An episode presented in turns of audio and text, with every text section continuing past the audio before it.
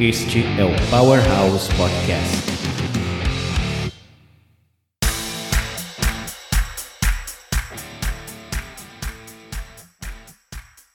Olá para você que me escuta agora, seja bem-vindo a mais um episódio aqui do Powerhouse Podcast, depois de 50 mil anos no ostracismo. Eu sou Tomás Castilho, seu host, eu estou com a co-host de sempre, Bruna Baldini. Tudo bom, Bruna? Tudo bem com vocês nesse tempo todo que a gente está sem se falar, sem se ouvir? Como é que vocês estão? O pessoal achou que a gente tinha pego um Covid aí e passado muito tempo. Sim, escondidos, né? escondido, né? né? Para não passar pelas ondas do podcast, o, o o vírus para as pessoas. Mas na verdade foi trabalho, viu, gente? Tem Sim, demandas intermináveis de trabalho. Tá tá tá fueda assim essa essa parte do trabalho. Hoje a gente está gravando numa noite bastante fria. Estou aqui com o meu querido amigo Rafael Bezerra, recém-recuperado, voltando do hospital. E aí, Rafael, como você está? Uma fênix retorno ao mundo do podcast depois de quase conhecer os campos de Hades foi tenso, cara. Foi tenso, mas tô de volta. Um pouco sem vesícula, sem, sem outras coisas aí, mas tô, tô de volta, tô de volta. É, o Rafael não foi, não foi no hospital por causa do Covid-19, mas foi por outros problemas, né? Que a, a idade chega e você viveu essa vida de Sodoma e Gomorra gastronômica aí, a vida tá cobrando seu preço. Chegou e chegou gostoso na minha vida. E estamos quatro tam... pés. Nossa. e estamos aqui com ele também, Marcos Vinícius. E aí, Marcos, tudo bom com você? E aí, galera, beleza? Tá, tá frio, mas tá gostoso, podia estar tá pior. Acho tá que dá, dá pra se manter, dá pra se manter, tá de boas. Essa frente fria que, que tá causando o aparecimento de vários é, bonecos de neve bizarros por aí. Cara, eu, eu acho que é, é mais boneco de. É, parece, tem cara mais de boneco de raspadinha do que boneco de neve. é, bom ponto.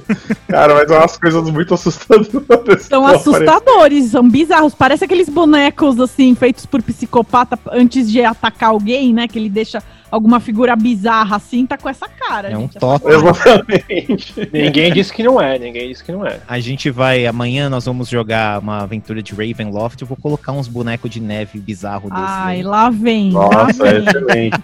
Aliás, o clima tá excelente para jogar um Ravenloft. É verdade, é verdade. E nós hoje, no, o papo de hoje é para falar sobre castings, né? Essa é uma conversa que nós tivemos aqui no nosso grupo do WhatsApp, porque surgiu até de uma reclamação que eu estava fazendo. Tava ali, né, no meio dessa pandemia, não saindo de casa, vendo algumas coisas na Netflix e tudo mais.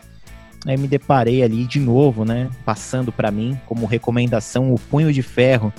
E aí eu reclamei até no nosso grupo, falei, cara, não consigo pensar em um casting pior do que desse do Punho de Ferro, desse ator que fez o Punho de Ferro. Eu anotei o nome dele aqui até para falar um pouco dele depois, o Finn Jones, também participou de Game of Thrones e tudo mais tão ruim Sir é o personagem. né? Oi? Ele é o Sir Loras no. Sir Loras, exatamente. Outro personagem super interessante, assim, que eu não. Ele é um. O carisma nulo desse ser humano também não contribuiu para que a gente tivesse algum tipo de, de, de enfim, empatia com a, a criatura. Mas né? eu acho que no, em Game of Thrones a gente ainda conseguia ver algum talento nele. Agora no Punho de Ferro ficou difícil. O mesmo. que eu acho curioso é isso. No Punho de Ferro ele tinha mais tempo de tela, ele tinha mais possibilidades de construir um personagem e ele conseguiu, ele não conseguiu dar voz, não conseguiu dar vida àquele personagem, além de ser um cara branco mimado e irritadiço que é algo que é completamente o contrário do que é o Punho de Ferro dos quadrinhos, que é um cara zen, que é um cara muito mais equilibrado, inclusive até, você não precisa nem ler os quadrinhos, né, o próprio argumento de ele vir de uma cidade escondida no, no Himalaia e ser treinado por monges, já faz com que você recorra a um personagem que tivesse uma psique completamente diferente àquela que ele foi apresentado. E, assim, isso foi só um, um, uma questão aqui para a gente ilustrar, né? Que essa é, isso foi o que deu origem a essa conversa que nós vamos ter, que é sobre melhores e piores castings, né? Então, no sentido de aquele personagem X que você viu em um determinado filme, seria ele, algum outro ator conseguiria viver aquele personagem? Né? Ou, ou não, ele é insubstituível. Ou, no caso dos piores castings, né? Quem poderia estar no lugar daquela criatura? Por que, que a, a, o, o, estrago que aquele ator ou aquela atriz né, realizou naquele personagem foi tão grande a ponto de você não gostar do conteúdo como um todo? Né? Então a gente vai trazer, tentar trazer de alguma maneira alguns nomes, algumas opiniões aqui. Eu, esse é um dos podcasts que eu tô mais querendo ouvir a opinião do Rafael Bezerra, porque ele é o cara que vai trazer as bombas, né? Vai trazer as polêmicas, vai trazer qualquer coisa aí que a gente vai dar bastante risada. ok. Eu fiz uma lista aqui só para ajudar a gente a, a, a, começar a nossa conversa. Né? Eu fiz uma lista aqui com grandes castings, né? grandes atores e atrizes que talvez outras pessoas não, não, não conseguissem né, é, fazer ou cumprir esse, esse papel. Aí vocês me falam o que, que, vocês acham. Até a Bruna aqui tinha listado o Hugh Jackman como Wolverine, né? O Hugh Jackman como Wolverine seria um grande acerto de casting e seria muito difícil de ver um outro Wolverine que não seja o Hugh Jackman. Vocês concordam com isso? Eu, uh... eu concordo, mas na época foi controverso. Não, mas eu acho que assim, é porque a gente se acostumou, né? Quando a gente leva muito soco na cara, começa a virar carinho, né? É, assim, a gente acostumou e vai que vai, né? Mas, pô, não é nem de longe a melhor escolha, cara. Não, ah, eu, eu não sei, porque assim, na época, foi engraçado, porque na época que foi divulgado, ninguém sabia quem ele era, né? É, exatamente. E assim, teve muita gente que falou assim, pô, mas ele não tem, não tem muito a ver. Tipo, o Wolverine é um cara mais atarracado, o Hugh Jackman é, é um cara alto, sabe? Mais esguio é bonitão, tal. cara, esse é o problema. O Wolverine não é bonitão, começa por aí, cara. Sim, total, mas assim, uh, eu acho que ele. Eu acho que ele entrou tanto no papel, cara, que tipo. E ele tem uma cena de introdução tão foda no primeiro, aquele primeiro X-Men, naquela luta na, naquela gaiola lá que você fala, puta que pariu, Wolverine. É, e foi engraçado, sabe o que? Curioso, né? Esse primeiro X-Men é, é, dos anos 2000. E aí, nos anos 2000, apareceu um filme também com um ator que ele já tinha. Eu tinha visto ele antes num filme. Eu esqueci o nome agora, mas é um faroeste que tem a Sharon Stone. Uh, e o Leonardo DiCaprio.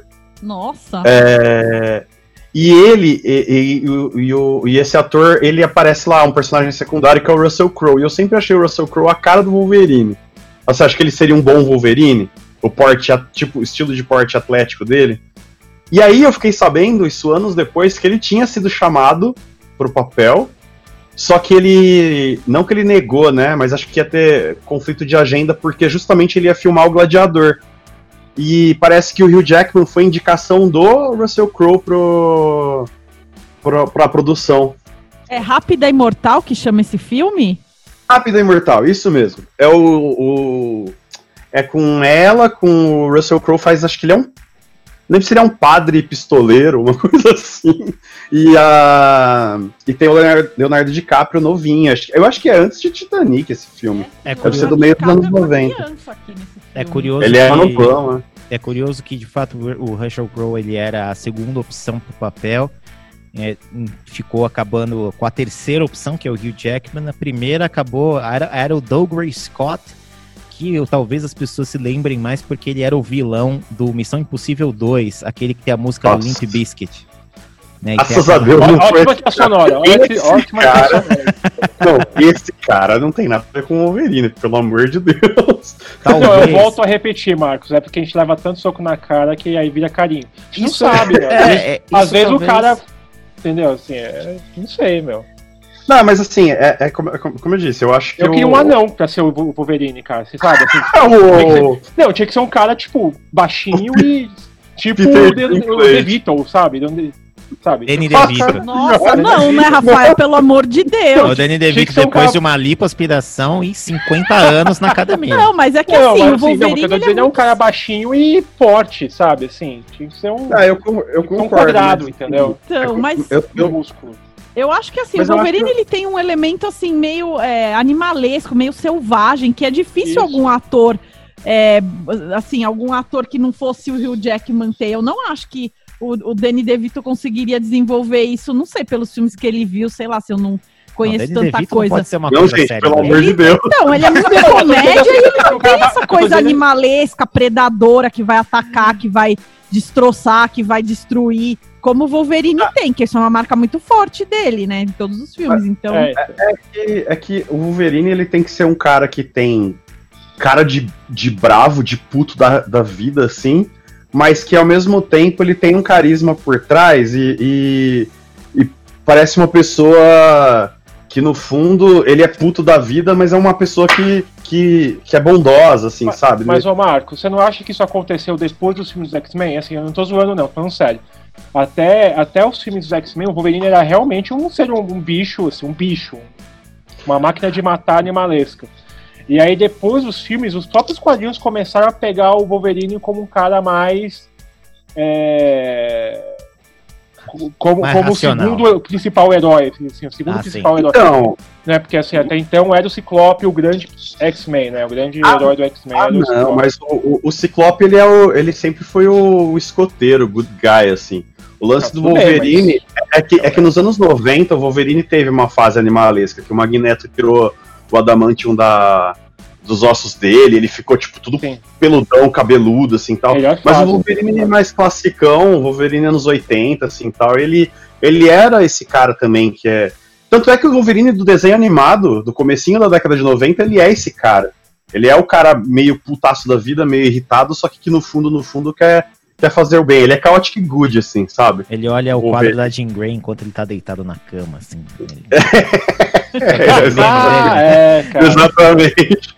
Mas eu, eu, eu acho que, de novo, assim, eu acho que no, no, no momento do casting, quando eles divulgaram, começou a sair trailer, assim, acho que todo mundo meio ficou de orelha em pé de falar assim, mano, quem que é esse cara? Tipo, não sei se deu certo no Wolverine, mas assim, eu tive essa impressão, mas quando eu fui assistir o filme, na primeira cena do Wolverine, isso essa impressão já saiu, assim. Mas as pessoas, coisa... tinham, as pessoas tinham um pé atrás com o conceito de X-Men em si no cinema, né? Porque... Também, mas também, também, mas é, eu acho que mesmo os fãs, assim. E vamos, vamos ser bem sinceros, esse primeiro X-Men aí, ele é mais legal na nossa. Ele é melhor na nossa memória do que como filme, né?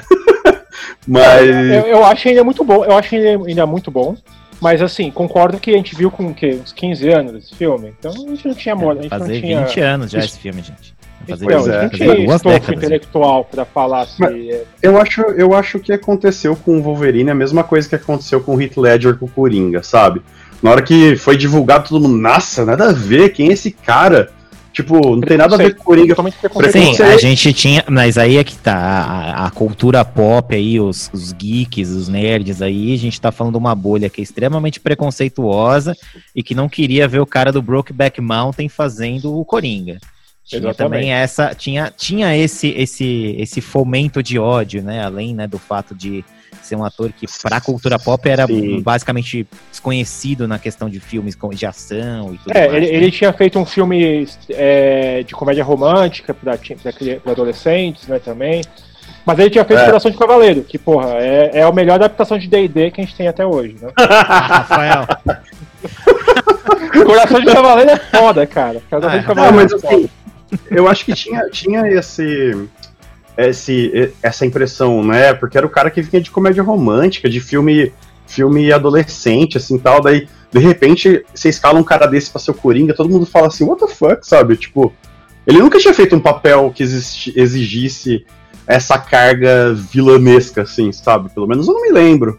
Uh, então eu acho que ficou. É diferente do que você pegar e falar assim: ah, aqui, ó, tô fazendo um filme e o vilão vai ser o Gary Oldman. Você fala, porra, o Gary Oldman é sempre vilão, então tá beleza, sabe?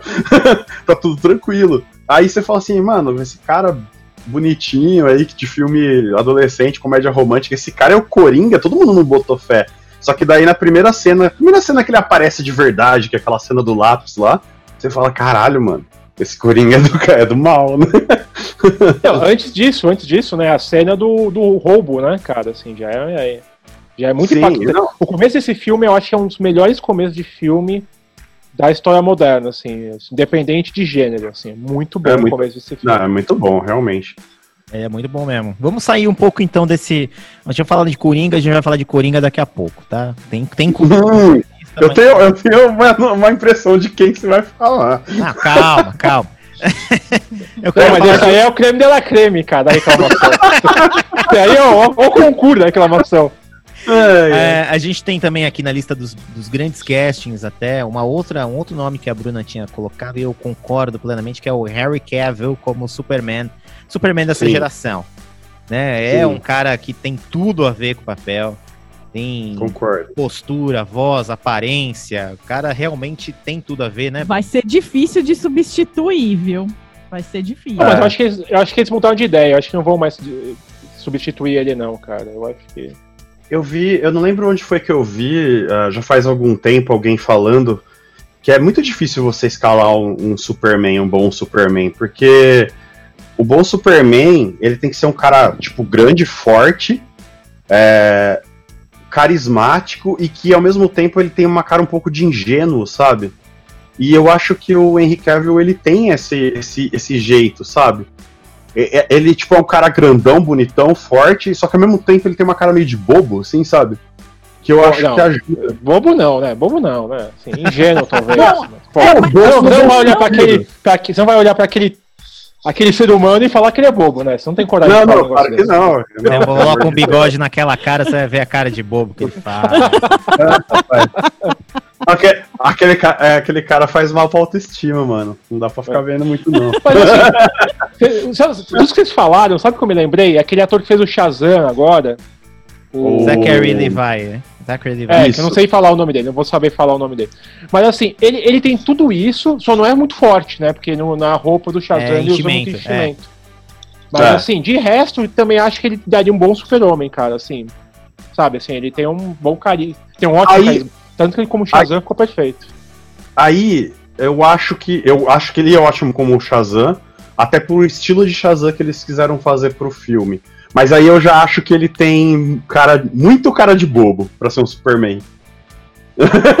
eu acho que ele passa do limite, assim, é, sabe? Eu, eu não sei se é cara de bobo, mas eu acho que seria uma pessoa, assim, comprometida com o bem, né? Em fazer o bem, tentar fazer o bem pra, pra maioria não, das pessoas. E uma coisa sobre o Henry Cavill é que a primeira vez que eu, que eu vi ele atuando foi naquele seriado Tudors.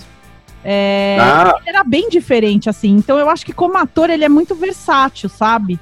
Então talvez Sim. ele caiba bem nesse papel do super-homem que requer tantas características diferentes, né? Então não pode, pode ser, ser, alguém que, que tem uma cara muito de mal, mas também não pode ser alguém que tenha muito jeito de bobão. Tem que ser alguém muito Sim. forte, mas ao mesmo tempo que alguém disposto a matar, mas ao mesmo tempo que seja muito bondoso, muito ético, né? Então, enfim. É, eu, eu acho que eu acho que é essa, acho que é essa que é a palavra, Bruno. Acho que é uma pessoa que tem cara de ser uma pessoa ética. É, exatamente. Sabe? Eu acho que tipo uma pessoa que te inspira confiança. Eu acho isso, que a dificuldade o, o, Christopher Reeve era assim, sabe?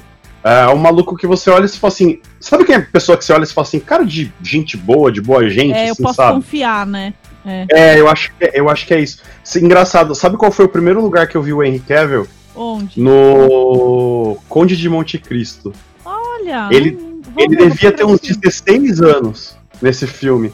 É, sabe um que teve um tempo atrás que tem o. Ai, como é que chama aquele cara que faz amnésia? Aquele Você tá ator? tá falando o cara que fez o Jesus Cristo também? Isso, esse é, mesmo. o Jim Caviezel, eu vi esse filme. Jim Caviezel então, é o e o. Como é que chama que faz o Amnésia, o loiro? Que ele também tá nesse filme. É o Memento. Que fez não, o Homem de Ferro 3. Ah, é o. Caraca. É o Guy Pearce. Guy Pearce, exatamente. É... O, o Henry Cavill faz o filho dele, que na verdade é filho do Conde de Monte Cristo na história tal, não sei o que lá. Ele é o filho dele. Tipo, ele devia ter uns 16, 17 anos, ele tá novão, assim. Caramba. Bem louco, né? É. Ah, muito ah, você, falou, você falou do ator que fez Jesus Cristo, o cara desapareceu, né, cara? Nunca mais. Nunca o mais Jim Caviezel, a última coisa que eu ouvi ele fazendo foi aquela série Persons of Interest, que Nossa, foi é ao ar há alguns anos atrás, e ela e o cara depois também nunca mais vi. Era ele, era essa série que tinha o cara que faz o Senhor Fantástico também? Faz o Senhor Fantástico? Não lembro. É, naqueles quartetos fantásticos horrorosos lá do começo dos anos 2000. Não, não, sim, sim, mas eu não, não sei se ele tava lá, não lembro. Eu lembro que a sede era, era com ele e com o Benjamin Linus do Lost. Eu também ah, já esqueci o nome dele. Aliás, aliás, se vocês me permitem aqui o, o link, é, a gente falou do Quarteto Fantástico, eu lembrei, eu lembrei de um outro casting, um é casting horrível e um casting bom. Eu vou falar do bom. O Chris Evans como Capitão América. Eu acho que ah, ele tem sim. cara de Capitão América. É. É, realmente. É verdade. Mas é interessante que eles deram. Ele tocha humana. Tocha humana. Tá aí, é um bom ator, cara. Ele consegue ser o Tocha Humana, legal. Ele consegue ser um bom Tocha Humana. É, até, hoje, até hoje foi o melhor Tocha Humana no cinema. É, não que a competição seja lá muito difícil, né, cara? Não falamos. É pra, é pra competição ele conseguiu. Não falamos de detalhes é. maiores, mas é, é, Ele, tem esse, ele tem esse badge aí no, no na carreira dele. É. Não, mas aí, mas que outro, que outro casting que você falou que você ia falar o casting horrível, Marcos? Jéssica Alba no Quarteto Fantástico. Ah, mas a Jéssica Alba, ela não é boa atriz, né? Não, não é, de modo algum. Não, mas assim, por exemplo, a gente falou do Henry Cavill. O Henry Cavill não é um grande ator, mas ele é um grande Superman. Eu não acho que a gente tenha não, visto ah, eu acho ele bom ator. É, eu acho então, ele eu bom não ator. acho que a gente tenha visto tanta coisa do Harry Cavill pra, pra gente conseguir constatar que ele é ou um grande ator, ou um bom ator, ou um ator que consegue enganar. É... Ah, sim, eu não vocês acho que Vocês estão esquecendo do bruxo! Ah, Como sim. vocês estão esquecendo do bruxo, gente? não, não, mas não, cara, desculpa, mas assim, a atuação dele de Witcher é tipo qualquer um de nós de mau humor. Pega de mau humor, ah, sabe, tatuando, tá cara. Não, aí. Ao que me parece, ao que me parece, tipo, não sei se vocês assistiram aquele Missão Impossível que é com ele, ele tá bem também. Muito é... bem, ah, Gostei ah, desse vi, filme. Não, vi. não tem aquele tá filme que ele é um agente secreto também. Que é agente...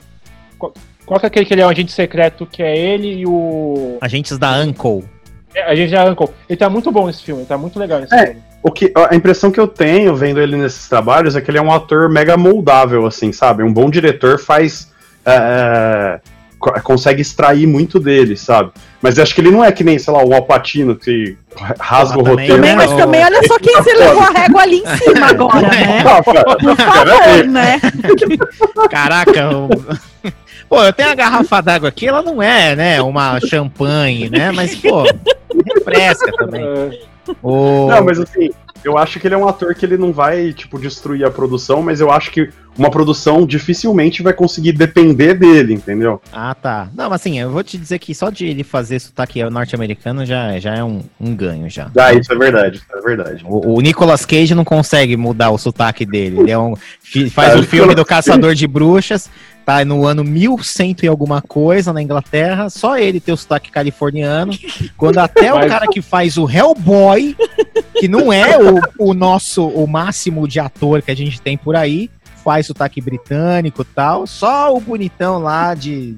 A Nicolas ah. Cage é uma entidade. Nicolas Cage, quando você contrata Nicolas Cage pro seu filme, você não é quer pra ser o Nicolas Cage. Você quer o Nicolas Cage, cara. Exatamente, eu concordo. É, assim, até aí, eu acho que quando você contrata o Nicolas Cage, o diretor fala assim: só, só faz, cara. Só vai. não, não, o que você quiser fazer, Nicolas, você quiser fazer. Nicolas, Nick Cage, qual que é o cabelo que você vai nesse filme? Ah, é esse, então beleza. É Segue Mas, jogo. cara, isso, isso me fez lembrar outro casting meio. Uh, vamos dizer questionável. Hum que é de um filme que não é muito bom, mas a gente até gosta, que é o Sean Connery no Highlander. Que é um cara, Nossa, é o, o, o Ramirez. O cara não é... sei avaliar, não sei avaliar. Não, cara, Faz muito tempo que eu assisti. Faz muito, o muito, cara, muito, O cara é um egípcio, é um egípcio que se disfarça de espanhol que usa uma katana e com sotaque escocês mais agressivo que eu já vi na Mas o cara viveu por mais de 200 mil anos aí, cara. Então até aí tudo é mudado. Mas tudo, é bem, então, mas aí vira que nem âncora, âncora de jornal que perde sotaque, não tem sotaque nenhum. Só.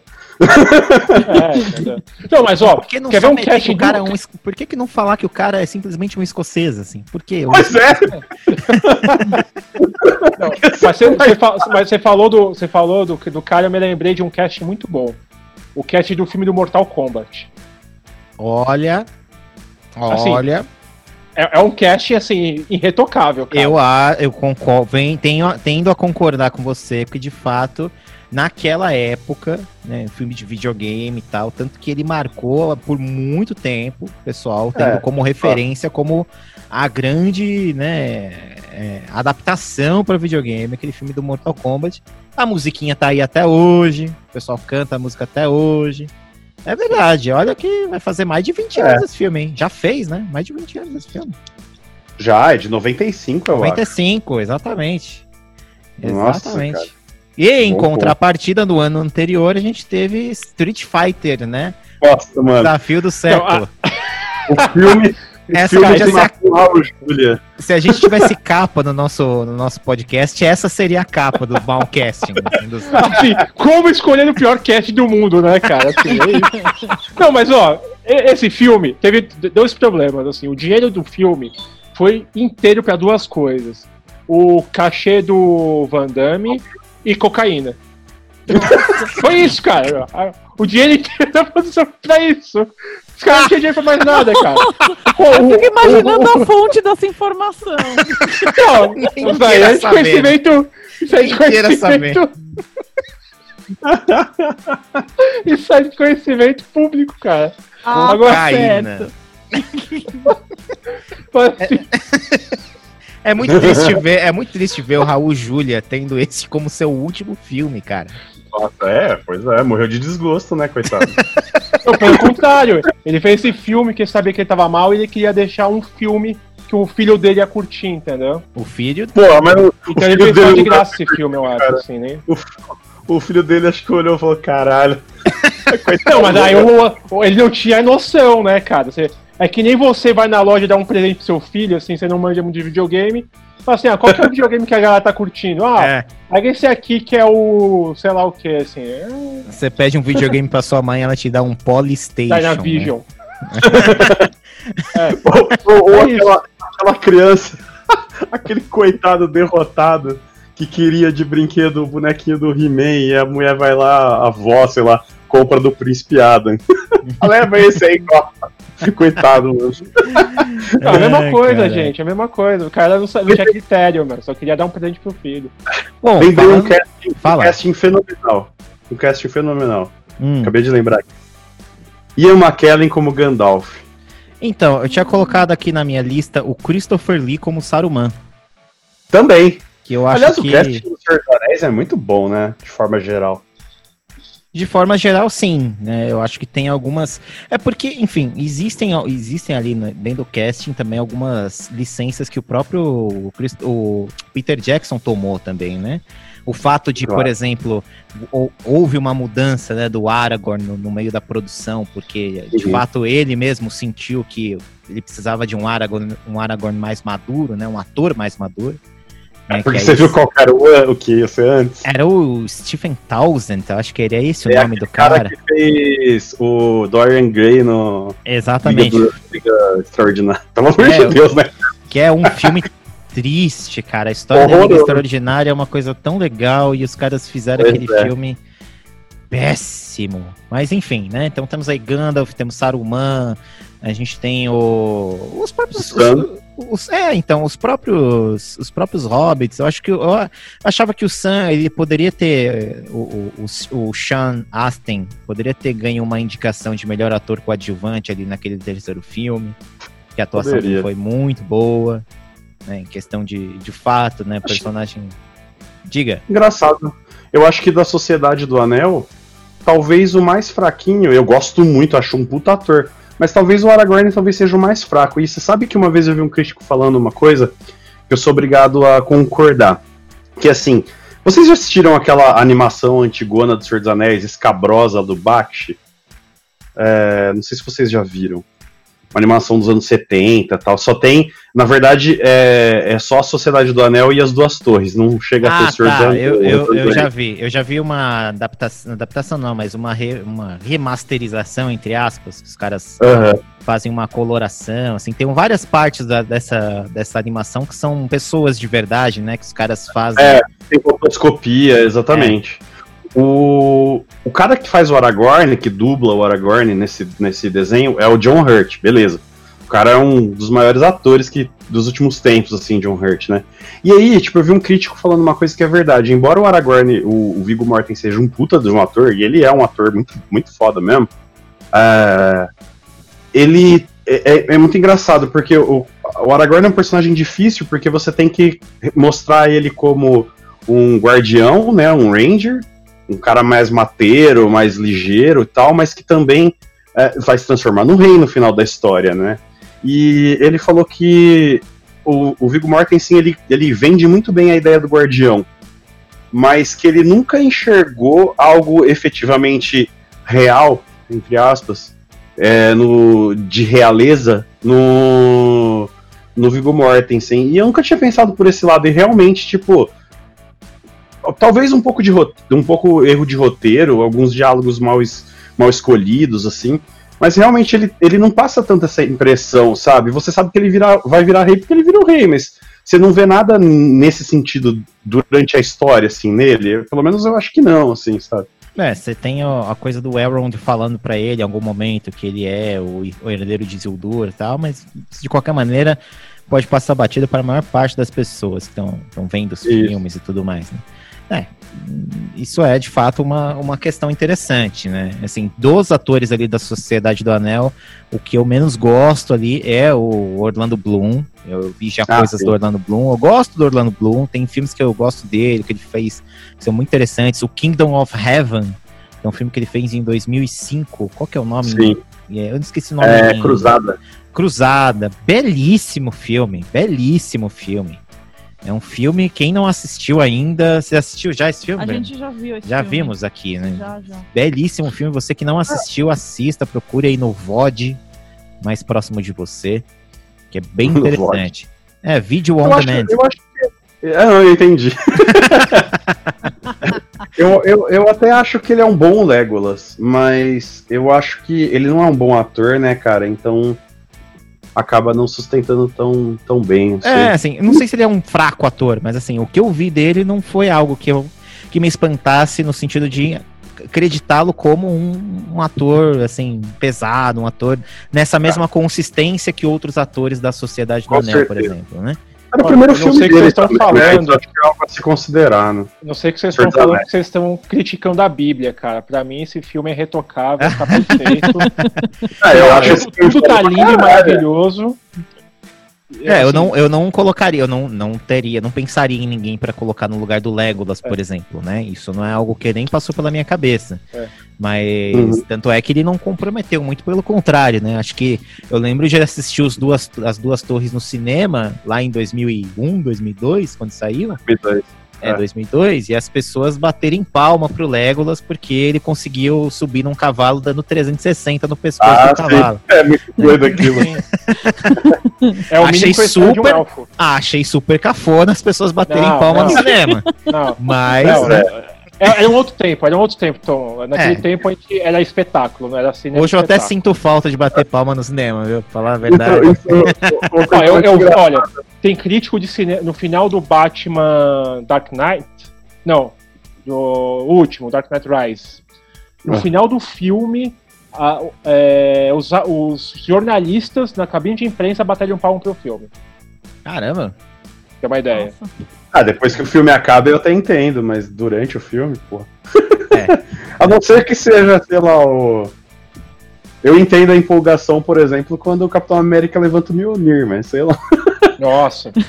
Mas... Eu, tava, eu tava tão chorando, tava chorando tanto é. nessa cena que eu nem sabia mais é que vocês não viram a Bruna quando o Thor chegou no, no filme na, na Guerra Infinita, quando ele, que ele chega com o, o, Groot e com o, Cara, e com o Rocket Raccoon. Essa Alguém segura essa mulher. Foi muito engraçado. Eu Falei a paçoca. Eu virei, eu virei pra Júlia, que cai aquele negócio né, da Bifrost, daí sai o machado girando, daí ele pega o machado, daí eu falei assim, eu virei pra Júlia e falei assim, nossa, agora os caras tão fodidos. Daí abre a máscara lá do. do. Do, Hulkbuster lá, o Bruce Banner. Ah, agora vocês estão fodidos. Foi caralho. eu falei, é, é Falando, já que a gente tá nessa, nesse, é, nessa área de Senhor dos Anéis e tal, é, os filmes não são bons, mas o, o. Gente, esqueci o nome do homem que faz o Bilbo. Ah, o Ian Holm. Não, não, ah, não. não. O Senhor o... ah, o, o, mais novo, o, o, Watson. O. Caraca, qual é o nome dele? Ai. Caralho, que ódio! Calma aí, vou procurar aqui. Ó. The Hobbit. Martin, Martin Freeman. Martin Freeman, Martin Freeman. Cara, Martin Ninguém vai nem saber o nome desse cara, né, cara? Foda-se, né? Mas o Martin Freeman é o Bilbo perfeito, cara. Puta que pariu. Se é tem uma muito... coisa boa nesses filmes é isso, né? Assim, Com é, certeza. É, é, o que tem, né? É o que tem. É interessante, é interessante o, o, Martin Freeman pelo seguinte, né? Eu tive, quando eu comecei a assistir os filmes do. Eu tinha assistido o. o, o caceta, o. Sherlock com ele. Né? E aí ele tem uns trejeitos ali que você vê que ele tem, ele é um ator que vem do, do clown, sabe? Ele tem uma coisa de ficar mexendo o nariz, de ficar fazendo uns uhum. trejeitos de corpo. Você fala, ah, esse cara fez exercício de palhaço, né? No... E você vê até uns vídeos dele no, no YouTube que ele tá como palhaço, assim, você encontra, meio assim, chato, né? né? É. Meio chato. Exatamente, né? Parece que é meio que uma escola, assim, que o cara seguiu. E ele traz esses mesmos trejeitos também pro, pro Hobbit, assim. Você vê algumas coisas que ele faz, assim. Falei, pô, ele deve Verdade. ser um ator, ele deve ser um ator que faz isso sempre, assim. Fui dar uma olhada em outras coisas que ele fez, né? Tem uma série na Amazon, não sei se está mais na Amazon, que chama Startup, que é uma série da Crackle, que é fala de pessoas que vão atrás de dinheiro para conseguir abrir negócio, mas eles se metem em altas confusões. É basicamente isso. E uhum. aí esse cara, o, o Martin Freeman, ele é um policial meio corrupto assim. Cara, é outra visão do Martin Freeman. Assim. Você vê que ele perde completamente essas, essas coisas, vira um, um, outro personagem de ponta cabeça, assim. Você não imagina que é o Martin Freeman fazendo aquele personagem, né? A entonação, a forma como ele interage com as pessoas, o trejeito, muito interessante, né? Então ele é um ator que tem, que, que realmente é muito bom ator. Espero que ele faça é. mais coisas aí, se bem que ele encareceu, né? Ele vem ficando ah, cada vez mais caro. Hobbit, fez filme da Marvel, né, cara? É, é realmente. Então, talvez a gente não veja tantas vezes assim, mas o cara é muito bom, muito bom ele mesmo. É muito bom, muito bom. A primeira vez que eu vi ele foi no filme do Guia do Mochileiro das Galáxias. Nossa, eu não vi ele faz o Arthur. Nossa, ele faz o Arthur filme tem... também. É, é, ok, assim, sabe? Tipo, é bem divertido, assim. Aí ele tá super bem. Ele, é, ele é um excelente ator, né, cara? Como o Tomás tava falando. Ele é bom ator. Vamos aproveitar que já são 21h50, acho que já gravou 30 minutos aqui. Vamos partir de fato aqui pra, pra, pra Jaca aqui, que é dos piores castings. Né? É, eu, tenho, eu listei pouquíssimos aqui, foi, mas porque acho que a gente vai explorar um ou outro aqui com um pouco mais é, eu não sei se vocês já viram Umbrella Academy, a série que tá na Netflix. A Bruna assistiu. Sim, sim. A Bruna, a Bruna. Nossa, gente. A Bruna ah, tem uma, uma questão sobre esse, esse Umbrella Academy. Assim, eu assisti a primeira parte da primeira temporada, não me animei. Assim, não. Assim, os atores, a série não me, me instigou a continuar assistindo. Então, nem vou discutir muito a respeito mas a Bruna colocou aqui como também problemas de casting aí dos atores e atrizes, né, Bruna? É. O ator, que agora eu não vou lembrar o, o nome, o papel dele, porque eles são divididos por número, né? Isso não é um spoiler, ele está bem no comecinho da série. Eu acho que ele é o número 2, o número 1, um, não sei. Dos filhos lá do, do patriarca. O 2 e ele dois e... é o, o Batman. Oi? É, é, ah, é, é verdade. O 2 é o Batman. das facas. Um, ah, tá, é verdade. Forte. E, e, ele tem um. E ele passou lá por, por alguns tratamentos que ele fazia no, no, nos filhos e tal. E ele é todo musculoso, né? Mas é uma coisa bem. Assim, você olhando, você já vê que é fantasia, sabe? Você vê que não é ele, é um negócio é um mal feito. Espuma. Tipo homem espuma, assim, é muito mal feito. Vocês estavam falando do Flash, né? Que é tudo enchimento, mas, tipo, não parece você olhando Shazam. o Shazam. Você, você olha pro, pra ele e você pensa que ele tá daquele jeito mesmo. Agora, no, no Umbrella Academy é muito mal feito. O problema do Umbrella Academy é o roteiro, tá? De longe, mas o casting também é, é, é sofrível. E esse ator, ele não combina com o papel. E assim, eles têm um, ele tem um desenrolar na série que fica em aberto, assim, é, é complicado esse, esse personagem. Pra falar que eu não gostei de nada, eu gostava do garoto que viajava no tempo. Só isso. Ó, eu vou, eu vou discordar de vocês em todos os pontos, porque eu adoro Umbrella Academy. eu chorei no final da segunda temporada, apesar de que eu estava enfermo, então isso pode ter ajudado. Mas eu chorei. Não, você, você tava com anestesia. O efeito da anestesia tava passando? Ah, não, acho, que, acho que temos uma explicação. Mas assim, é... não, eu admito que a série tem vários problemas, mas eu gosto bastante dessa série, cara. A primeira temporada eu achei muito legal. É, o personagem que está se referindo aí é o Luther, que você não gostou muito. Ah, é o realmente, Luther. Realmente o arco dele na primeira temporada é meio complicado mesmo. Mas assim, é... eu acho que como um todo a série é muito boa, assim, os personagens são muito legais. É óbvio que o 5, que é o garoto, leva, na, leva nas costas a série, né? É o melhor ator de todo mundo ali. É, sim, o cara leva nas costas. Mas eu também tenho que dizer que o Klaus, que é o Robert Sheehan, eu acho, não é o nome dele, é muito bom também, cara. Nossa, ele faz um personagem muito, muito, muito legal. É, então os dois levam nas costas, principalmente a segunda temporada. Mas independente disso, eu gosto da, desse X-Men meio não tão bem feito, sabe? Assim, eu acho bem legal. Olha, bom, então, beleza. assim, é, recomendo. Bom, não sei. Beleza. Eu, eu, não vou, eu não vou nem é. falar nada eu de você discordo. ter colocado X-Men nessa frase, mas tudo bem, é. viu, Fê? Não, não, mas assim, é, mas é, é a ideia, cara. É pra ser um X-Men não licenciado, cara. Não, tudo bem. Não, mas, mas assim, a impressão que eu tenho é que eles queriam juntar tudo numa série. Superpoderes, X-Men, viagem no tempo, destruição, desfazer coisas do passado para não terem determinados é, não terem determinadas consequências, viagem sabe? Viagem no tempo é complicado, hein, gente? Viagem no tempo é muito complicado. Eles abusam de muitas coisas em viagem não, no não, tempo. Então, a questão de viagem no tempo a gente tem que ignorar mesmo, porque assim, assim, não explica e pau no cu, entendeu? é, pois é, o próprio número 5, né? Ah, cara, não tem lógica bom. nenhuma a viagem no tempo. Mas assim, mas assim, como drama mesmo, assim, como diálogos, como alguns desenvolvimentos de muitos personagens eu acho muito legal, cara. Assim.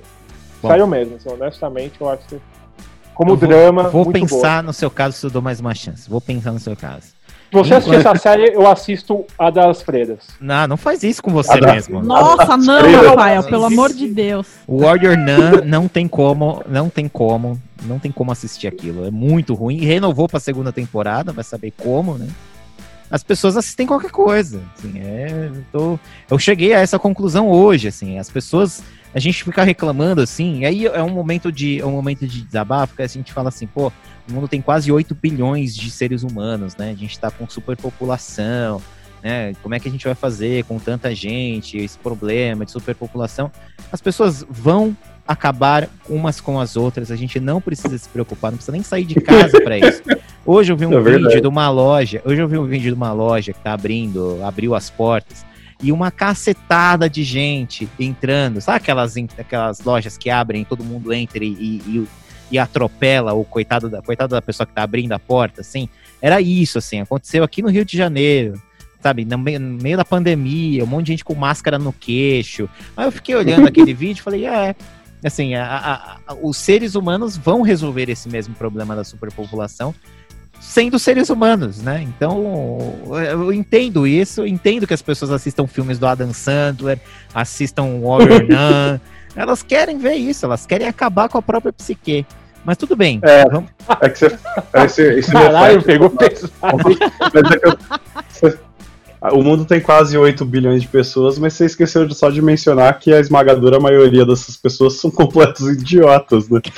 É, tem essa questão. Tem isso. É, tem isso é só pra Idiocracia, mensurar... o documentário não deixa é, mentir, né? Isso é, só pra, isso é só pra mensurar um pouco do meu ódio a esse conteúdo, né? Da, da Warrior Nun, né? Mas tudo bem. Não, mas assim, eu acho, eu acho, ô, Tomás, eu acho que você tá, coloca, é, você tá colocando muito ódio numa única série. Mas você tá catalisando vários sentimentos que você tá tendo no mundo. Tem que odiar outras coisas, né? Pra tentar, de alguma coisas, maneira, cara. tá certo. Vamos lá. Então vamos tentar aqui odiar algumas outras coisas aqui nos piores castings. Eu listei algumas coisas aqui, vou falar rapidamente algumas, mas eu acho que a gente pode se prolongar em uma ou outra. Né, eu coloquei aqui o Rami Malek como Fred Mercury. Achei o Nossa. casting dele, assim, meio difícil de engolir. Né? Eu vou te falar uma coisa. Eu acho que esse filme ter feito o Scarcel que fez no Oscar, ao ponto desse cara ganhar o Oscar, né? E o filme do Elton John não ter recebido uma puta de uma indicação foi um insulto, cara. É, realmente, né? Tem, é, tem dizem que o filme do Elton John é melhor em vários sentidos, né? Eu muito melhor, a... vocês não assistiram? Não. Ainda não. Eu não consegui ver ainda. Nossa, é muito ver. melhor, mas é muito melhor, gente. É muito melhor mesmo, assim, sabe? Pra começar, o cara canta as músicas. Só por isso ele já merecia ter sido indicado, né? Que é aquele é carinha do Kingsman. O Teron Egerton. Isso, exatamente. E assim, tipo, ele tá super bem no papel, o filme não fica. É um musical, né? Então isso é interessante pra um, um filme do, do. Um filme de um músico que é um, que é um musical, acho isso é uma ideia interessante. Mas o cara tá super bem no papel, o filme não fica tentando esconder o, o tanto de problema que o Elton John teve com droga, esse tipo de coisa, assim, sabe? Uh, então é muito mais interessante, de um ponto de vista de uma produção cinematográfica, do que o filme do Fred Mercury, que a gente pode falar que ah, é um filme sobre o Queen, não, é um filme sobre o Fred Mercury. É... Cara, isso, isso, eu achei triste, porque eles conseguiram ali fazer com que os, os, membros do Queen ficassem assim idênticos, visualmente idênticos aos membros Verdade. originais na época. Eu fico assim, eu olho o, o, o guitarrista, o baixista, assim, eu não consigo acreditar que os caras não tenham pegado uma máquina do tempo e trazido os caras de volta, assim, sabe? Pra, daquela época pra cá, só pra filmar, porque os caras estão idênticos, cara. Você vê os vídeos, Inclu assim. É. Inclusive, Tomás, o, o cara que faz o John Deacon, que é o baixista, você sabe quem que é ele? Pô, você já ouvi essa história em algum lugar, mas não lembro quem que é. Ele é o molequinho do Jurassic Park. Ah, é verdade, é isso mesmo. É isso mesmo. Puta merda. É verdade. Pô, e, e tinha tanta coisa interessante para explorar, assim, desse filme, da, do Queen e tal, e quiseram fazer um, um pastiche, assim, de momentos do Queen. É. E, e, uma parte do show do, do Live Aid no final. Assim, uma pena. Meio masturbatório, assim, né? É. Até o filme. É, assim, é, é, é, eu achei também. Achei que assim, não foi querer contextualizar uma história de uma banda, foi mais fazer um, um pupurri de momentos e vamos colar uhum. aqui da melhor maneira possível. Não é um filme ruim, tá? É, não, não, de modo mas, algum. Mas poderia ser algo que pudesse condizer à grandeza da banda, assim, uma pena. Também acho. Vamos seguir aqui, ó, Coringa do Jared Leto. É, chegou! Nossa senhora. Cara, isso aí foi muito engraçado, porque, tipo, uh, eu já não tava botando muita fé num filme do Esquadrão Suicida, que isso aí é sempre uma bosta. Aí, tipo, aí Jared Leto como, como Coringa, daí eu não, não sou muito fã do Jared Leto. O único filme que eu acho que eu, que eu gosto um pouco mais dele é no Senhor das Armas. É, que é aquele com o Nicolas Cage, inclusive. Que é um bom filme. Ele faz o irmão, né, do Nicolas Cage. Daí, falei, puta, Jared Leto, cara, que coisa esquisita. Daí, quando saiu a primeira foto, eu falei, não, não vai dar, gente. Coringa Clubber não vai rolar. Não tem como, mano. Como assim? esse filme, esse Coringa nunca me desceu, cara. O Jared Leto é um cara muito bom. Assim, pelo que eu vi do Jared Leto. Ele fez aquele Dollars Buyers Club, que ele é uma travesti Sim. no filme. Muito legal esse filme, gente. Esse, esse filme, filme, é ótimo, ele tá ótimo, tá excelente ele nesse tá papel, viu? Destruidor no filme. E é isso que me dói mais, entendeu? Porque eu já, eu, foi o filme que eu tinha visto antes, o Jared Leto era esse. E aí uhum. parti para assistir o Esquadrão Suicida. Eu tinha visto uns, vi uns vídeos é, sabe aqueles vídeos de produção, assim, que os caras pegam no celular escondido, assim, no meio da gravação? Ah, assim, sim, sim. Aí eu vi. Não spot, né? É, assim, aí eu vi o vídeo, assim, dele, numa cena que ele tava com a Harley Quinn. E antes de ela virar Harley Quinn, ele tá no carro, ele dá um tapa na cara dela, assim, parecia uma novela mexicana. Falei, nossa, cara, isso não tem. Parece que não tá dando certo isso daí. é. O filme ele é ruim, não pelo Jared Leto somente. Não, não. Mas não, ele é, o filme é, é ruim, ponto. Mas ele tem. Mas o Jared Leto tem uma, uma questão ali que não. É, a, a relação que ele tem ali do gangster, muito mais. A, a relação dele construir mais um, o, o, elemento estético do que necessariamente o, o, o, interno me incomodou bastante, assim, sabe? Tudo no Coringa do Jared Leto é voltado para a questão da, da, do impacto estético e tem uma cena uhum. em especial que é aquela cena em que ele tá deitado no chão com as lâminas todas simetricamente arrumadas, ah, assim. né? Então, aquilo tem uma fotografia linda, assim, é muito bonito e tal, mas aquela Coringa cena não quer dizer... faria isso. Não, não, nem, nem, nem, essa questão, do Coringa nunca faria isso, mas assim, é uma cena que não quer dizer nada, né? Ela não quer, quer dizer, dizer nada, nada, além do esforço estético, né? E aí, se você Exatamente. pega a questão com outros Coringas, pega pegar o Coringa lá do, do Jack Nicholson, né? Ah. Do, né? Que ele tinha algumas a, a, as cenas que ele. A, eu lembro da cena que ele tá entrando assim no escritório lá, ele fala: Jack Napier está morto, meu amigo. Agora Sim. só existe o Joker, né? E ele sai da é. escuridão com aquele sorriso bizarro dele, né? Que era uma maquiagem bizarra aquela. Mas Sim. Aquele Coringa tinha muito mais a dizer, né? E tinha muito menos a, aparato estético do que esse Coringa. Né? Eu acho que essa, esse Coringa ele é mais de fato isso. Ele é uma casca muito brilhante, mas que não Coringa traz uma mensagem.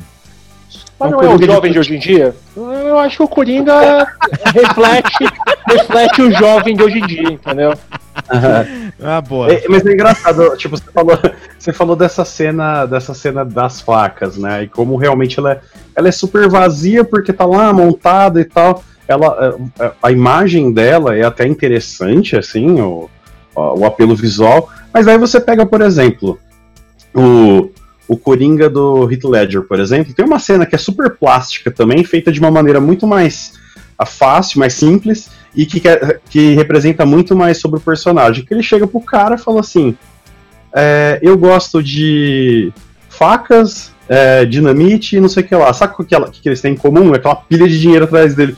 Ele pega o negócio, joga, pega fogo, é tudo barato. E vai embora. Isso. você fala assim, mano, esse cara é completamente louco. Porque ele fez aquele puta falando megalomaníaco falando que ele queria metade do dinheiro pra tacar fogo no dinheiro, sabe? Isso você constrói muito mais o personagem do que do que você simplesmente colocar o cara num círculo de facas, assim, bizarro, assim, não tem nada a ver. É, é uma coisa meio meio esquisita. Realmente é um Coringa de boutique, assim, sabe? Parece uma criança que falou assim: ah, eu quero me fantasiar de Coringa. Comprou um terno roxo, pintou o cabelo e foi pra festa fantasia assim, sabe? É muito estranho. O que me. O que eu, eu, eu, não sei, cara. Eu não acho. Eu, eu, assim, eu, eu entendo a raiva que todo mundo tem do Coringa TikToker. É, eu, eu, eu, entendo.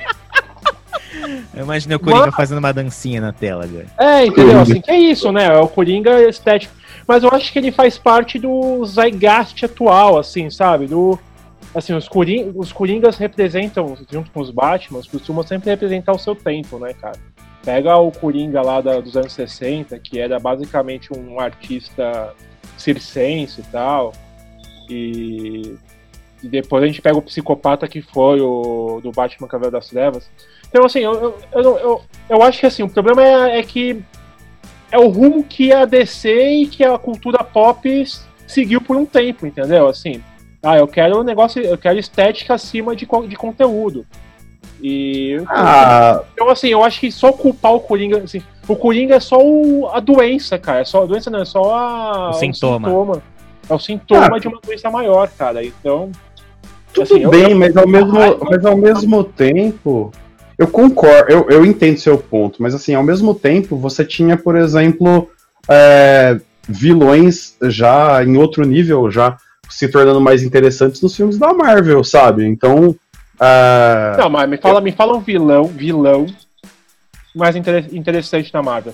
Porque assim, tirando. tirando Loki, o, por Loki, exemplo. Mas o Loki não é vilão, é anti-herói. Esse é o ponto. É ah, não, mas.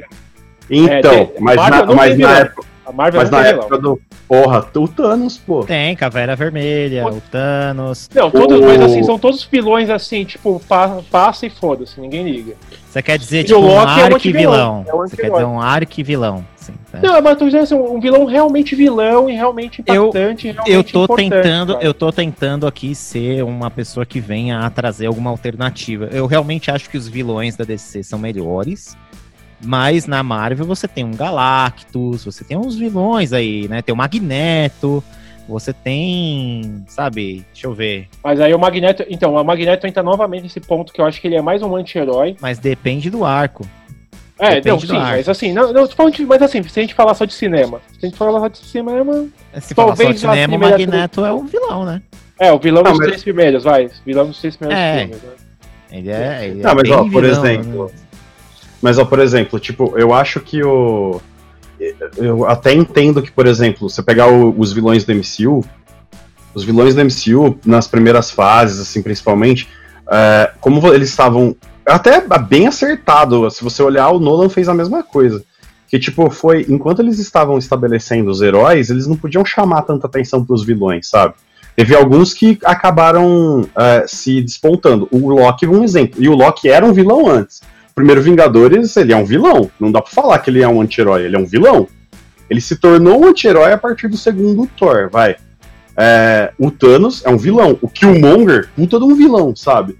Então, assim, é, eles têm, eles têm é, personagens vilanescos muito interessantes e, assim, você, se você olhar a sincera, nos primeiros filmes de cada herói, os vilões são fracos, acho que justamente porque ele quer desenvolver o próprio herói, sabe? O, o Abutre no Homem-Aranha, no primeiro Homem-Aranha, que é o Michael Keaton, porra, vilão muito legal, cara aquela cena que ele tá no carro com ele, conversando, você fala, mano, fudeu, sabe? Nossa, então. É, essa cena, essa cena me deu gatilhos. Por quê? Essa cena me deu gatilhos da minha adolescência. Você já teve no seu carro com seu sogro, assim, e você criou na sua imagem como um super vilão? Não, aí o sogro chegou e falou assim: Eu acho melhor você não continuar com o relacionamento com minha filha. Caralho. É, você fez. Você olhou bem pra cara dele e você fez assim, ó. Tss, fez o sinal da teia, jogou alguma coisa. Não, eu olhei pra cara dele e falei assim, é, tá bom.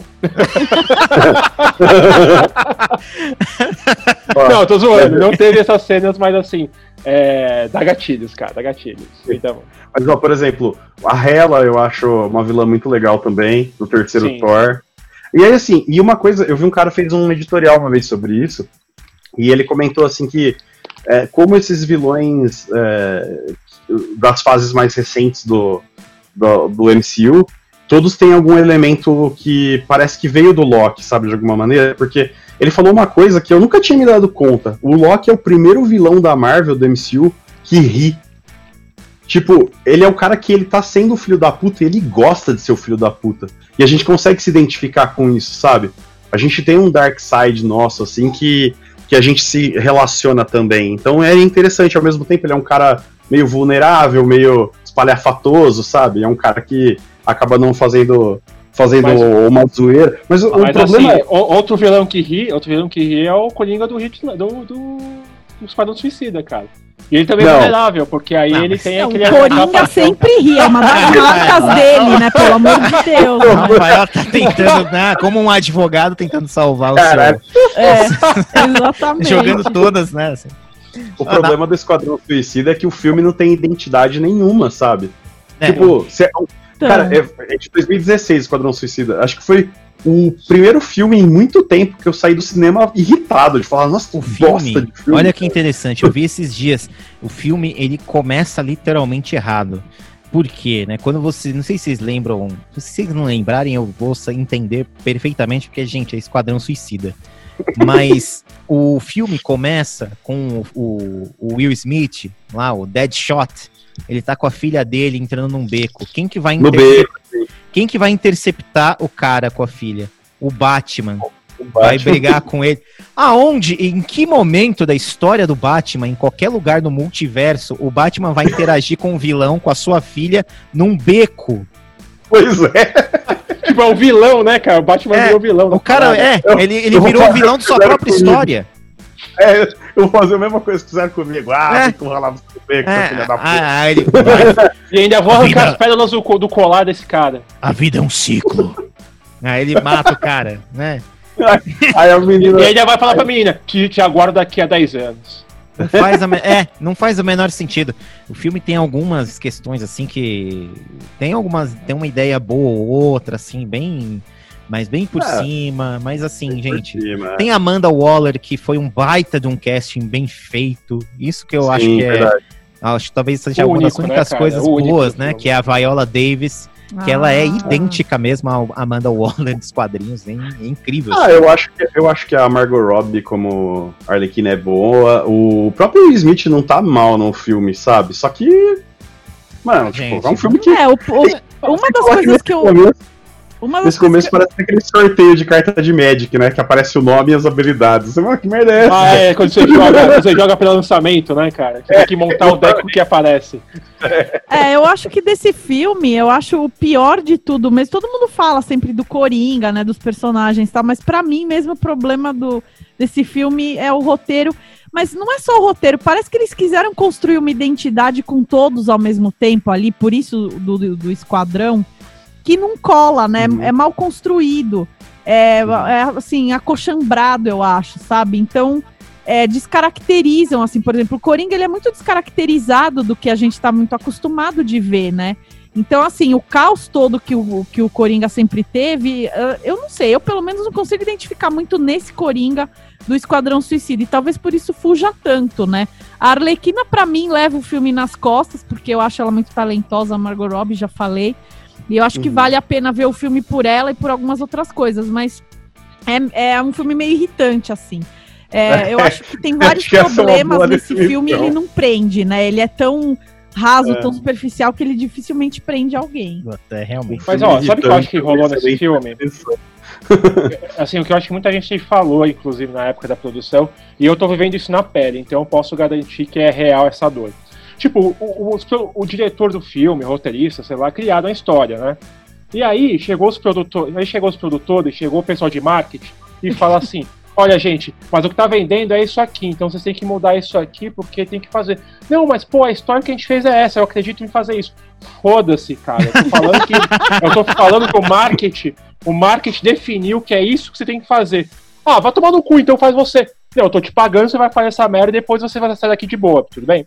Cara, não, é eu claro... tô vivendo isso, então eu sei que é isso que acontece. Quando o marketing fala, quando a diretoria fala assim, ó, oh, eu tô pagando, eu quero que você faça isso, acabou a parte criativa, mano. Você só faz Não, mas o...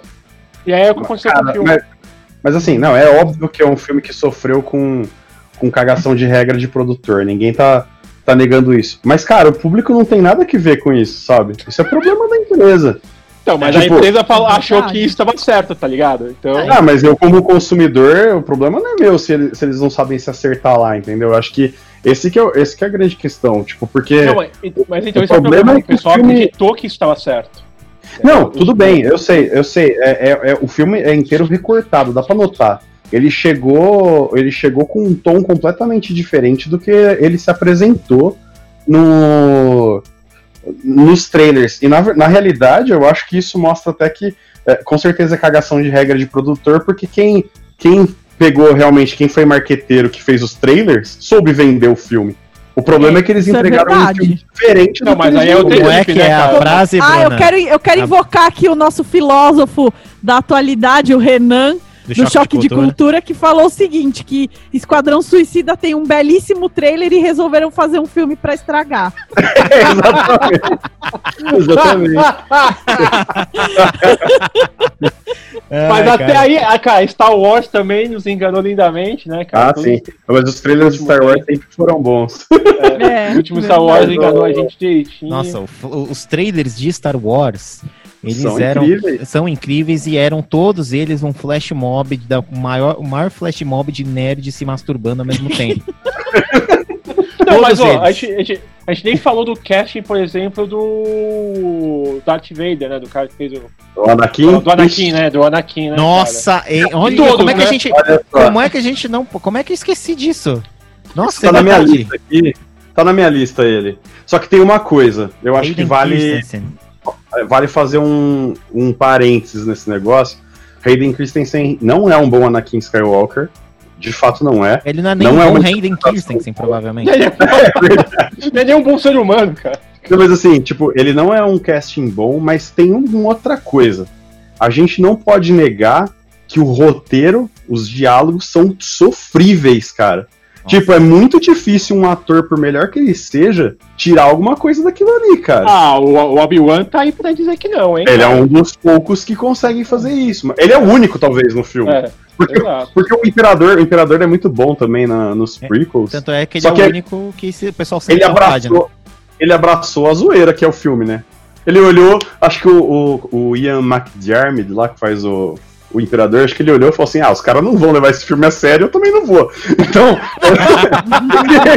Nem o diretor tá levando a sério essa porra, vou levar.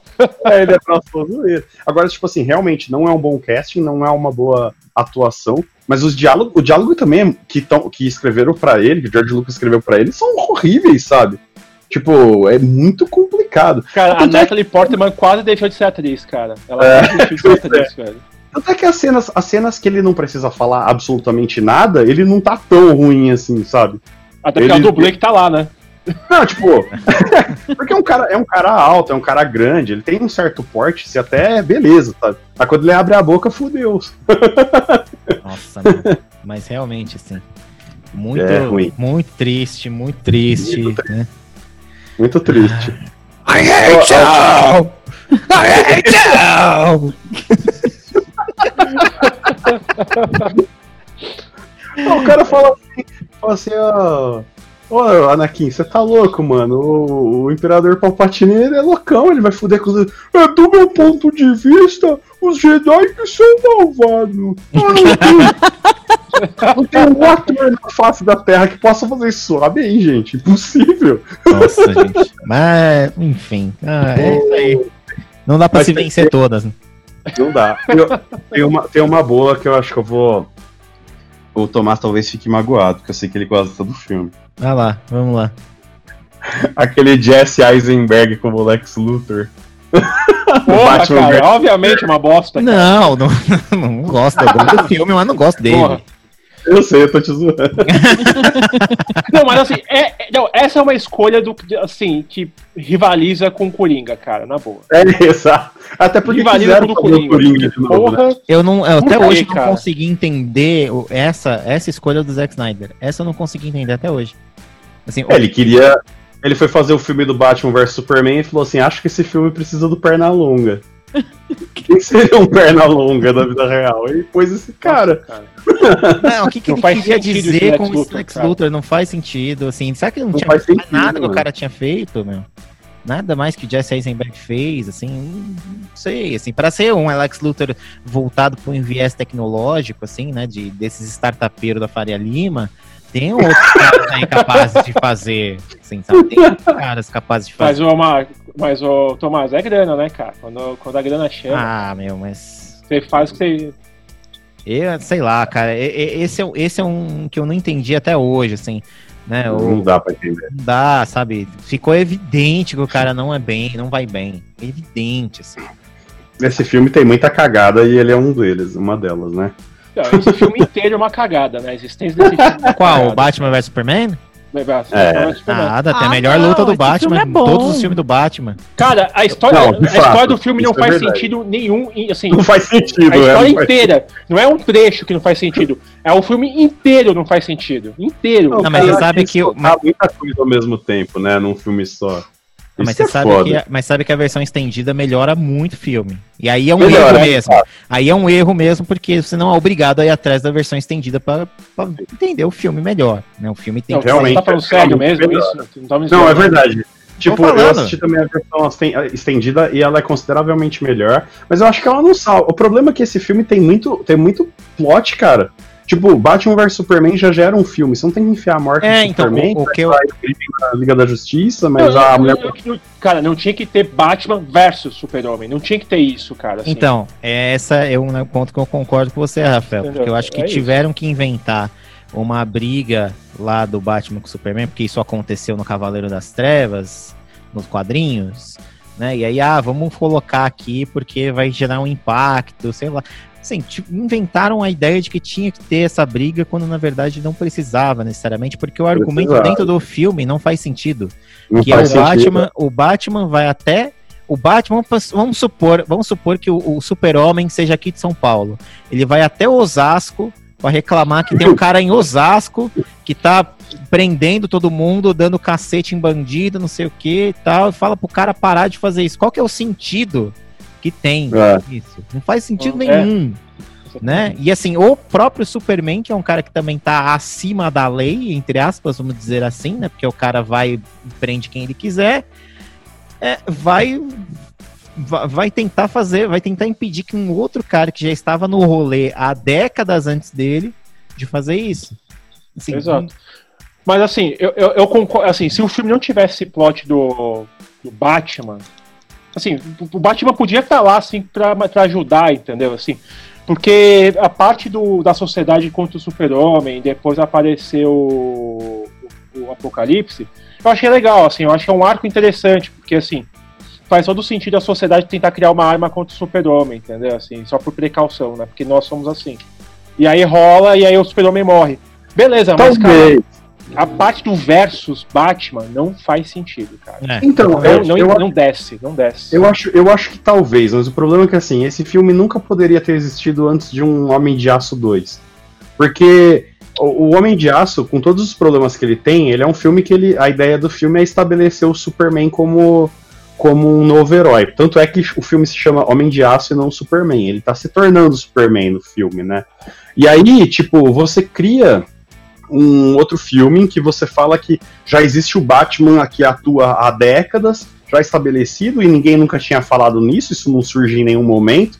E aí você, o Batman chega lá e fala assim, mano, o que que esse cara aí, o cara destruiu a cidade inteira, a vontade de falar assim, você não é o maior detetive da, da DC, você é idiota, você não viu que o cara tava lutando com o maluco, e aí a cidade aconteceu de ser o campo de batalha. Tô falando que, não que eu concorde com isso, acho que o Superman te, tentaria levar a luta para longe da cidade, mas, tipo, você não pode afirmar que foi o Superman que destruiu a cidade, entendeu?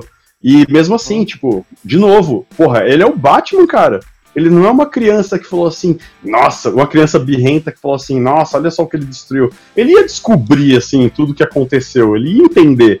Então, é, e eu acho que a morte do super-homem é uma coisa que você tem que guardar lá pra frente, já com a Liga da Justiça estabelecida, porque daí você pode fazer um funeral do Superman com a Liga da Justiça, sabe? É muito mais significativo do que você fazer desse jeito corrido e destrambelhado que foi mas, feito. Mas, ô Marcos, mas, ô Marcos, a DC precisava ter a Liga da Justiça, assim, pra ontem, entendeu?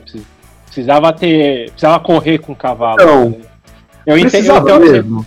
É isso que eu não sei. Eu acho que eles achavam que precisava, mas eu acho eu, que não precisava. É, eu também acho que não, até porque se é, a, a, se a Warner tivesse um pouco mais de paciência, poderia trabalhar melhor lá o, o, o universo do Harry Potter, ganhar dinheiro até hoje com mais oito filmes e ter tempo de fazer, de produzir uma Liga da Justiça mais robusta, por assim dizer.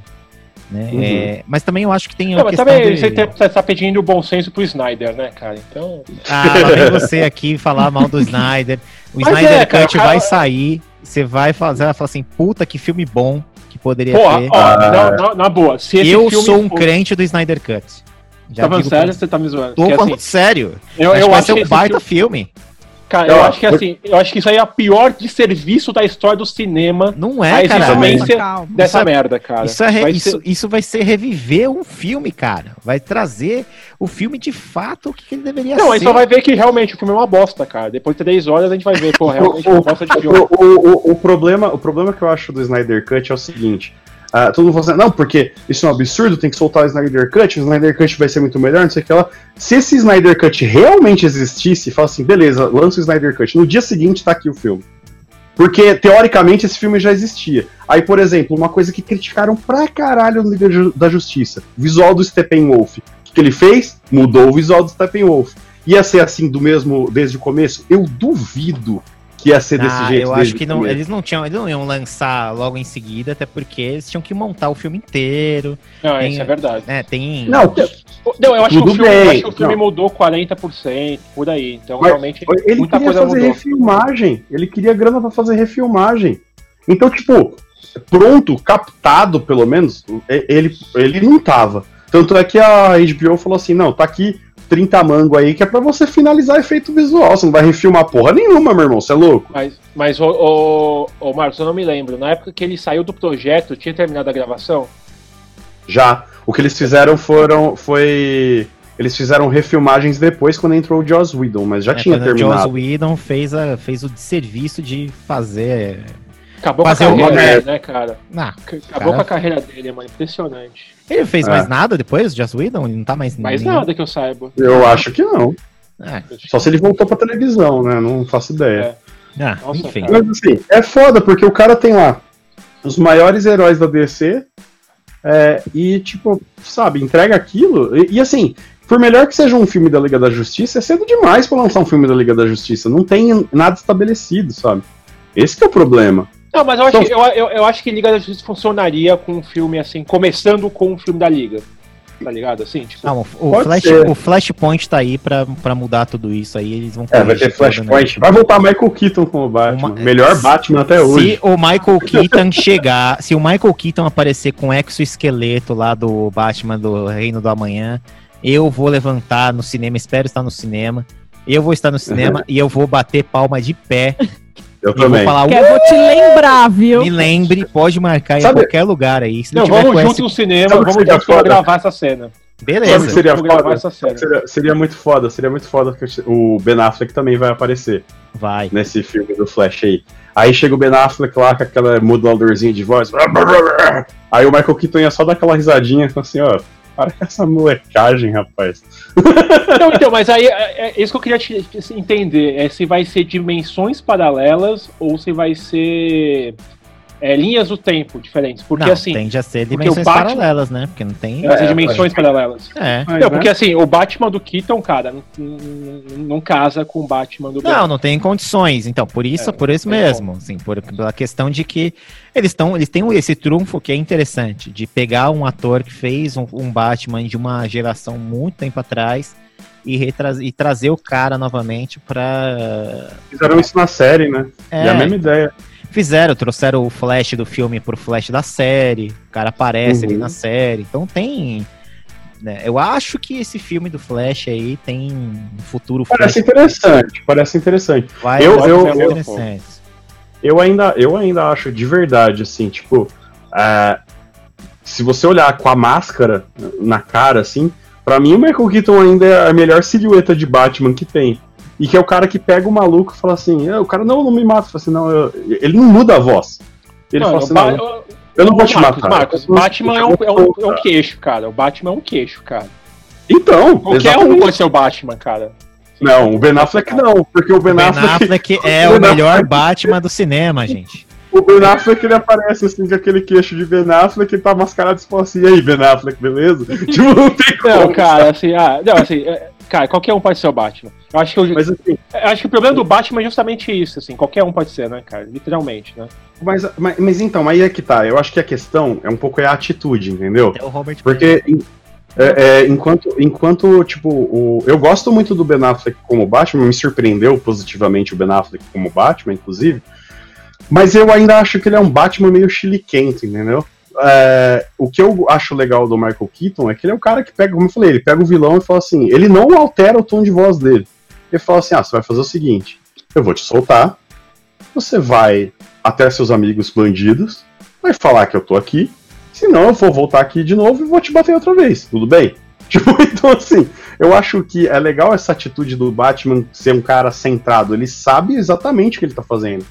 E se tem a única coisa que eu acho que eu acho que, que não cola para mim do Batman do Ben Affleck é isso, sabe? Um cara que teoricamente é o Batman há 20, 30 anos, e aí, tipo, ele fala assim: ah, esse cara aqui, se tiver 1% de chance dele ser mal, a gente tem que acabar com ele. Fala assim, what? Que que é isso, cara? Batman perdeu tudo, ele é um cara que tá aplicando dinheiro em fundo conservador, Marcos. Você não entendeu ainda. É, é, o Batman outright, cara. É o Batman outright. O cara é, não deu o mínimo de chance de perda. Gente, Mas já, nenhum ó, deles é ruim como o Christian Bale, né? o Christian Bale. É, é, o, é, é, o, o Christian Bale tava a um ponto, cara, de ser esse Batman. A um, assim, tava, tava a um passo de virar um fascista. o, o Batman do Christian Bale. Qual é o problema, é... eu acho, do Batman do Christian Bale? Eu não sei se vocês sentem assim. Eu acho os filmes foda, os filmes são foda. A gente tava falando do, do Heath Ledger como Coringa e tal. Mas tem um, um ponto só que me incomoda desses filmes. Eu não sei se para vocês funciona assim também. Se você pegar, temos lá o Batman, certo? Se você tirar o Batman e colocar cara de preto, o filme é o mesmo. É igualzinho. Não existe nenhuma diferença, assim, dele ser efetivamente o Batman e ser um ninja. ah, ele é só um ninja. Acho que é a única coisa. Nossa, eu tava que... tentando entender o que você queria dizer. Não, assim, mas assim, eu, eu acho que a trilogia do Batman, do Nolan, podia ser um filme de policial normal, entendeu? Tipo, é. não precisava ser de super-herói. Aliás, eu nem considero um filme de super-herói. Não é, acho que não é mesmo. Entendeu? Ele é um assim, filme é... de um rico fantasiado, gente. É. é. é um rico fantasiado o filme do Batman do, do, do Nolan. É um filme. Mas não tem Batman pior, Batman pior que o Val Kilmer, não tem, né, cara? Cara, eu tava vendo esses filmes esse dia. Eu tava vendo esses filmes Clooney, O George Clooney tá aí, viu, bicho? Mas é que o George Clooney. Ele, é que o George Clooney é muito canastrão, né? Mas ele aceitou a galhofa, ele, né? Ele abraçou ele, a galhofa. Exatamente, ele abraçou. O Valkyrie, ele bota aquela máscara e aperta, ele fica com aquelas bochechinhas assim apertadas, com o biquinho, assim, cara, é muito ruim. Não. cara, eu, recentemente eu ouvi uma história, sabe por que, que o Val Kilmer desistiu de ser o Batman, cara, por na continuação? Porque uhum. teve um dia que uma criança, assim, filho de alguém do estúdio, foi visitar lá o estúdio, e aí o, o, o, o ator quis fazer, tipo, ah, vou, vou fazer vou aparecer pro moleque, vou fazer o moleque todo feliz. Aí ele foi sem ser Batman, né, o Val Kilmer, foi como, como o Val Kilmer. Aí o moleque chegou assim, não quero ver você não, nem sei quem é você, eu quero ver o Batman. Aí o cara ficou puto, quer fazer, pô, sou puta ator, não sei o que, já fiz um monte de coisa e o cara só quer ver essa porra desse Batman, nunca mais vou fazer essa merda na minha vida. Pois nunca é, mais o, o, o, George Clooney, ele abraçou tanto a, a, a zoeira desses filmes, né, que eu vi uma entrevista uma vez com ele, acho que foi no no finado David Letterman, sei lá, que ele pergunta assim: Ah, você tem tá essa vivo ainda o David Letterman? Não, eu sei, mas é que ele não tem mais o programa, né? Ah, tá. Aí, é, ele tava perguntando uma coisa tipo assim: Ah, você tem toda essa panca de galanzão, assim tal. Você faria um personagem gay? Daí o George Clooney, mas eu já fiz, eu fiz o Batman. Totalmente, cara, ah. totalmente. Mas é, o é... Batman desse filme é gay, cara. Batman desse filme é gay. Esse filme é gay inteiro, cara. Sim. Não, o filme ele tem uma estética voltada mais para um aspecto que traz uns elementos sadomasoquistas, não necessariamente gays, né? Mas assim, a, a, a, a armadura com mamilos, a, a ideia de ficar, estranho, a, a, ideia de ficar de focar nas genitálias dos heróis, né? Tem umas coisas que o Nossa, o, gente. Qual era o diretor desse filme? Ele era um diretor gay. Morreu né? agora o Joe Schumacher. Joe Schumacher, exatamente, né? E ele tinha de fato trazido um pouco dessa de, de, uma, de uma ideia dos clubes, né? Os clubes nova-iorquinos, de sadomasoquismo que a gente vê lá no Billions. Ah, né? Então tem algumas, alguns elementos ali mesmo, assim, né? Mas tem, óbvio, que o filme, gente, é muito. A coisa é. de Gotham ter aquelas estátuas, né? De homens ultra musculosos e tal, né? Sim. Não, mas eu gosto é, dos filmes. Parece uma, parece uma pista do Hot Wheels, assim, Gotham, que parece, pista, parece a pista do Hot Wheels. Assim, né? É que isso foi, que você não me falha a memória, porque o, a continuação do Tim Burton, ela flopou, né? A, o Batman o Retorno flopou, então os caras falaram, não, tá muito sombrio isso aqui, a gente precisa dar um... Uh, fazer um Batman mais leve. E parece que a intenção, assim, zoeiras à, à parte, parece que a intenção foi justamente trazer... Queriam trazer um pouco a vibe daquele Batman da série o dos anos Adam 60. West, né? O Batman Retorno é um baita filme, baita filme. É. Aí que fizeram, empurraram o Tim Burton pra uma posição de produtor, acho que ele é produtor executivo do, desse Batman com o Val Kilmer. E aí chamaram o Joe Schumacher, que era um cara que tava mais acostumado a dirigir filmes mais leves e tal. A intenção era essa, só que hoje ficou meio, meio estranho, né? Tipo, é muito diferente do, do que o da imagem de Batman. Assim. Exato. Sim, verdade. Bom, gente, já passamos aqui de uma hora de gravação. A gente já falou de casting, vamos, falamos de Batman. Não sei como que isso aconteceu, mas beleza, né? Estamos aí para isso. Eu acho que é o momento da gente finalizar, porque eu já vou ter trabalho para editar esse negócio. Se bem que a gente está gravando agora no Zoom, então vai ser mais fácil. Então. Olha a propaganda aí. Eu acho que eu não vou nem. Ah, Olha a propaganda aí. Eu não vou nem. Vocês sabiam que o Zoom hoje vale mais do que todas as empresas de aeronaves do mundo? Né? Devem ter visto isso no LinkedIn, né? É, e eu não me é importo do Zoom roubar meus dados. É, pô. Desde que ele facilite a gravação aqui, tá beleza. Mas, é... peraí, peraí, Tomás, Tomás, só tem, tem uma, um outro casting desgraçado que acho que vale a pena citar. Hum. Que é todo o casting daquele último mestre do ar. Todo, o filme inteiro é horrível. Nossa, não me dei nem o trabalho de ver. É, não me dei nem o trabalho de ver. É o filme do Shyamalan, né? Um, Esse filme, filme inteiro, é inteiro virado uma vez, cara. É muito. Mas você sabe que eu, eu, eu, desanimei de assistir a animação por conta desse filme. Das coisas não, assista a animação porque vale, vale a pena. A animação realmente é muito boa, assim, sabe? Uh, só que o filme, Deus me livre, pelo amor de Deus.